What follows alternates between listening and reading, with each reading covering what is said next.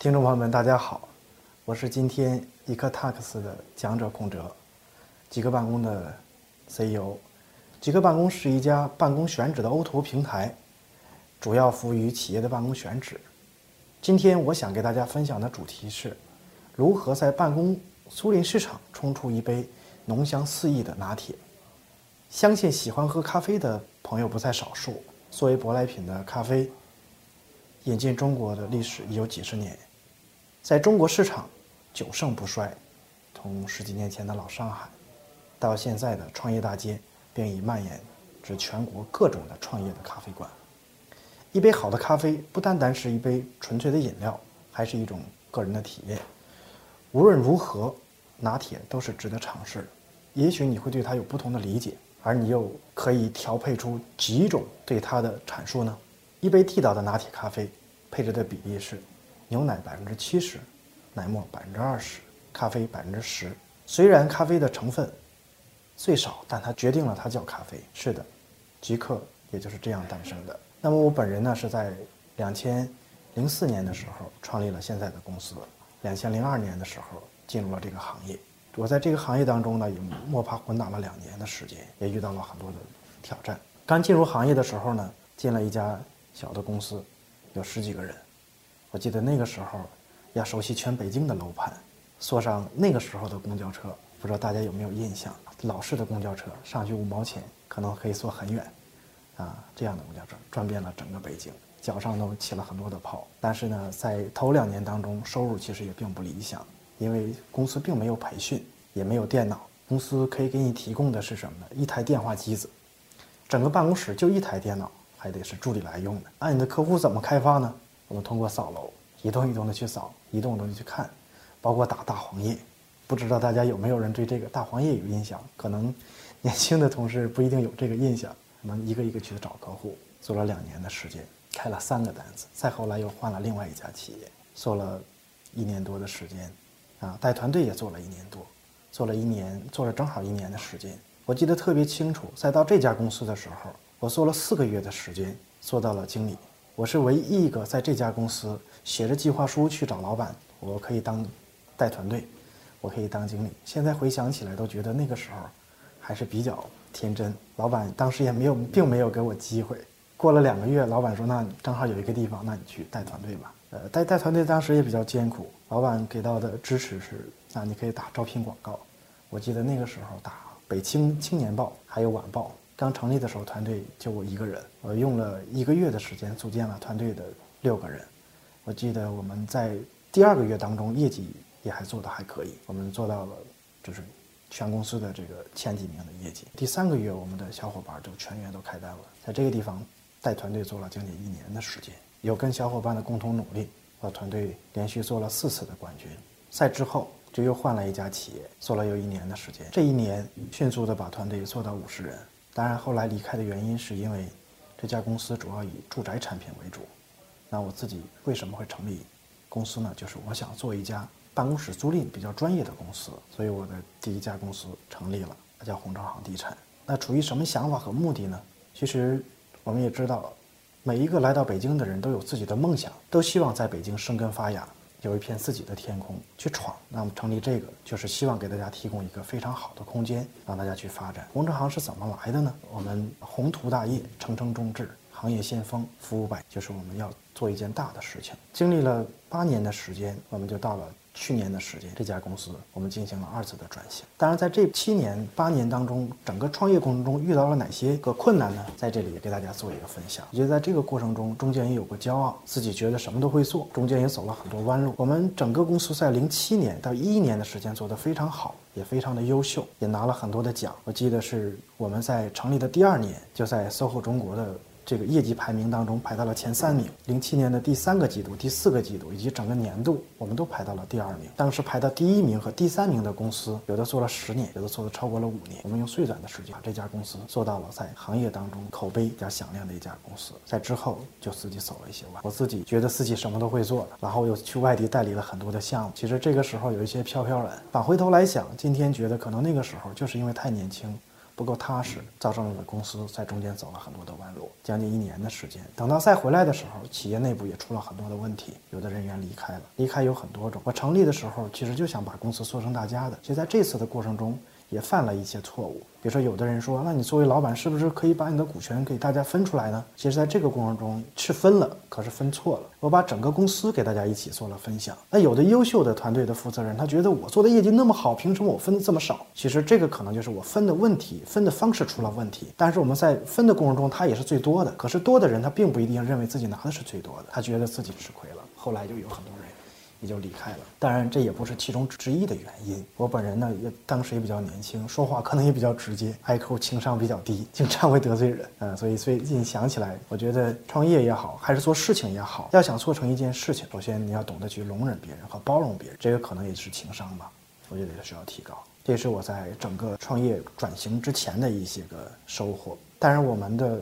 在这个过程中，创业的过程中，我觉得核心的有几点要注意。第一是要做好你的企业文化。第二，你的分配机制。分配机制现在呢，我们会在改变。你可以以团队为核心，为利润中心来进行分配，这样多者就多拿，少者就少，就不会出现分的不公平的。当然，你还可以在公司的层面再拿出来一个更好的激励，合适的人可以进到公司层面。你可以通过业绩考核呀、其他的贡献呀，或者是为企业、为公司做出了培养了很多人才啊，这都可以。相信很多人，包括很多互联网的公司，都在做互联网加房地产这个领域。其实这个领域是最难被互联网颠覆和改变的。有很多人，有很多资本，包括我们去年还比较火的有一家公司，相信大家都知道，满大街都是它的广告，佣金只收一个点啊，那大家已经知道了，那它就是爱屋及乌。今年大家可能已经满大街看不到它了。为什么这个领域为什么那么难被资本或者互联网颠覆和改变呢？因为它线下团队比较重，每一个房子不是轻易的就被一个技术可以代替。每一个房子一个价格，第二它的不是固定的产品，我今天租我就在这儿，明天我不租了我就下架了，你得及时调换。它不像咱买个手机，我让放上同一款产品不用换就可以了，它也不需要人的这种交易。房子不一样，房子需要经纪人带他去看，在看的过程中，如果你稍微不专业，客户可能就不会跟你去成交了。他觉得你不够安全，房子的标的额太大，所以他很难被颠覆。那这个我们这个领域也一样，也有很多资本。我个人对这个领域的观点是，中国也有很多人经常问啊，那你说这个中国的房地产为什么不能跟美国人一样呢？那美国的独人独立经纪人的模式发展的非常好啊，也有的这个这个同学也好，朋友沟通也好，说这个像台湾啊、日本呢，发展的就都那么慢啊，不会被容易颠覆啊。其实对中国的房地产呢，我们就先先讲美国和中国的区别。首先，在法律上有区别，中国法律和美国的法律是不一样的。美国的，你出售一套房，你可以委托给一个人就可以，这个人再去委托给 N 个经纪人就可以去对接了。但在中国是不可以的。中国你要出售一套房或者出租一套房，你委托的只能是一家企业，所以它奠定了这个领域一定要找公司来合作。当然，这可能也跟这个政府的管理有关系啊。政府如果管理一家公司，要比管理很多经纪人要好管多了。它规则只要找一家优秀的公司定好就可以了，所以这一点在中国，我个人认为独立经纪人的方式至少在五年之内是行不通的，甚至在更远的时间，只要法律不改变也是行不通的。也有人经常说，那台湾和日本没有办法被颠覆或者怎么样啊？其实大家一定不要忘了一点，在中国跟其他的任何国家不一样的地方，中国这个时间段资本进来了，资本的助推这个行业一定跟其他的国家走的路是不一样的。资本加传统的快速扩张，这个行业才能做得非常好。所以我认为，在我们商业地产办公室选址更难。为什么更难呢？我们刚才讲的上半节都是 to C 的业务，个人对个人都比较难。那 to B 更难，决策流程更麻烦。租一套房子，那可能不是一个人说了算。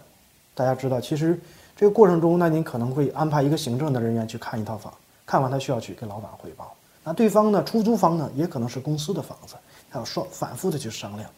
所以，他对线下的经纪人的要求和能力，包括资源的这种匹配的速度要求就非常非常的高。他需要把握一个非常好的时机，不管你的综合素质啊，你的经验呀，都是非常 OK 的。当然，我们相信互联网一定能改变这个行业，它可能需要时间，它只可以给我们带来很大的效率。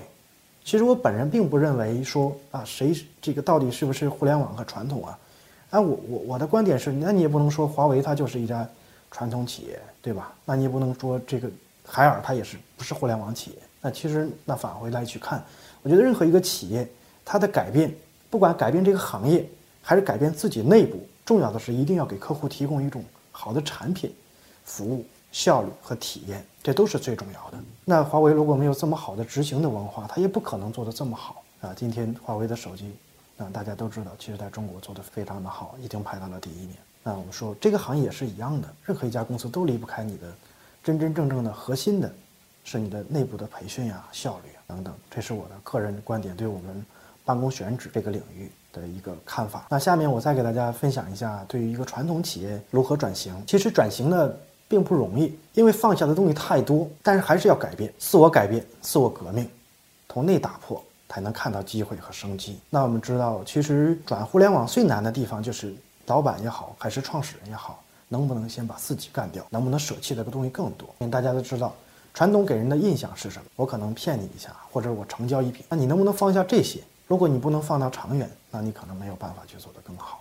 其实，相信大家在北京都租过房子。租房子非常痛的一件事啊，当然它不一定是它的价格，可能是你看这个房子过程中一套一套的去看，一套一套的去选。你在很多的网站上看了照片、图片，包括它的介绍，都跟它本身真实的房子并不一样，价格也不一样啊。大部分经纪人会告诉你，这房子可能已经租了，要不就刚才被人成交了啊。其实大家都知道，那是为了吸取我们的客户这样的一种方式，所以转型是需要改变。所以我们也一样，我们必须要。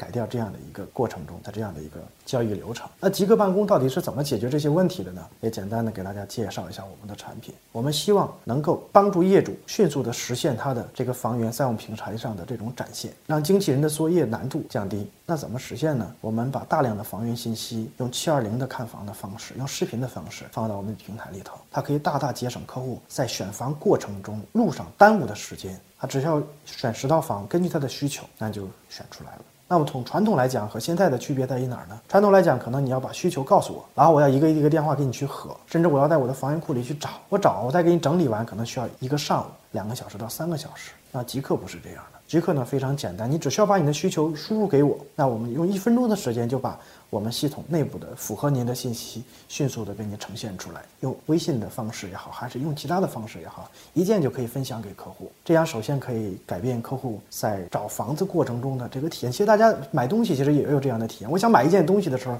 希望马上就能看到，我不希望这件东西买完一礼拜以后才能收到。其实找房子也一样，我们找房子大部分的人可能是企业的这个行政人员。那行政人员其实他也很痛苦，他痛苦的地方在什么呢？领导给他说了，或者老板，或者上层给他说了，那你说你给我找了房子，领导把需求给他了，结果他找了很多公司，那很多公司再把这一件事情做出来，可能需要一天的时间，那这个行政人员可能得不到领导的理解。其实我们也解决了这样的一件事情，通过我们，我们可以第一时间把您的需求输入过来，转到客户的这样的一个，让客户可以第一时间把这样的一个推荐的报告发给他的负责人。包括视频的看房，这样可以大大节省很多中间的这种环节。与此同时，产业和技术的升级，使人们对空间的这个要求的对空间的要求在不断的改变。其实有很好的这种外部的条件呀，包括核心区域的写字楼，其实它现在的空置率也在增长。那双方不能及时的对接，导致整个行业的发展呢比较缓慢。商办租赁只是商业地产的一个入口，未来的租后市场、买卖业务、物业托管业务。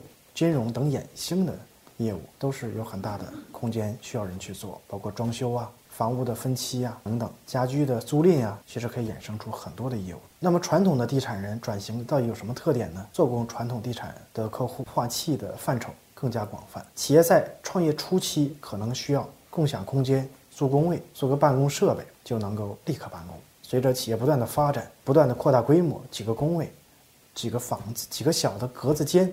已经满足不了我们企业的时候，这个时候，传统的地地产公司有相当大的优势，他们可以迅速的为客户提供几百，以及甚至上千平米的办公地点和办公室推荐给客户。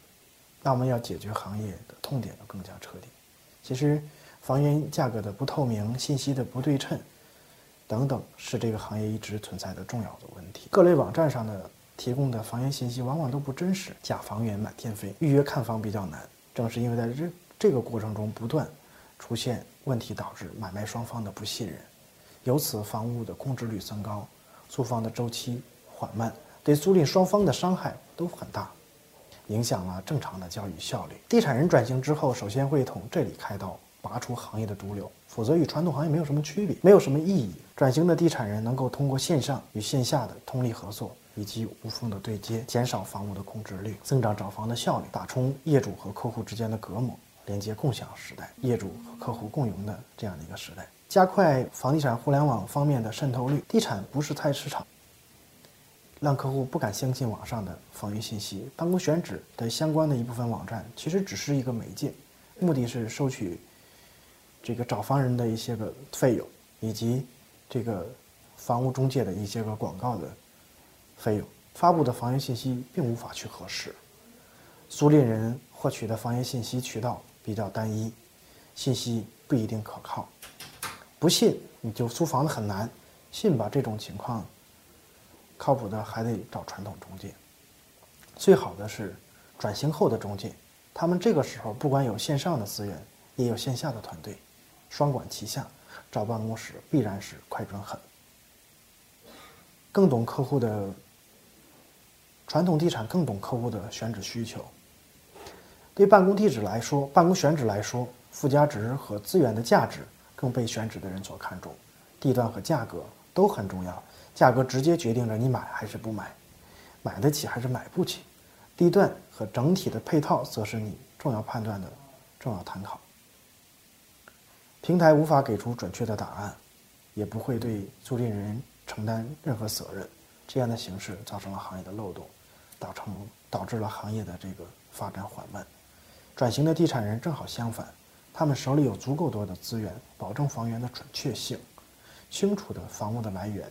了解不同企业的办公需求，填补行业的漏洞，让房地产交易正规化，加速行业的发展。所以大家都在这个勒捧卖梦想创业的创业者故事的时候，不要盲目的跟风，冷静下来分析，你会发现，除了故事，我们还需要实力、经验和市场。传统行业营就营在根基还能改变，地产加互联网的模式。是互联网加无法代替。当然，未来我个人的观点，我觉得已经不会再分什么互联网和传统公司，因为再古老的企业，只要你的思维方式更开放，那其实你就是一家互联网企业。好了，今天就给大家分享这么多，谢谢大家。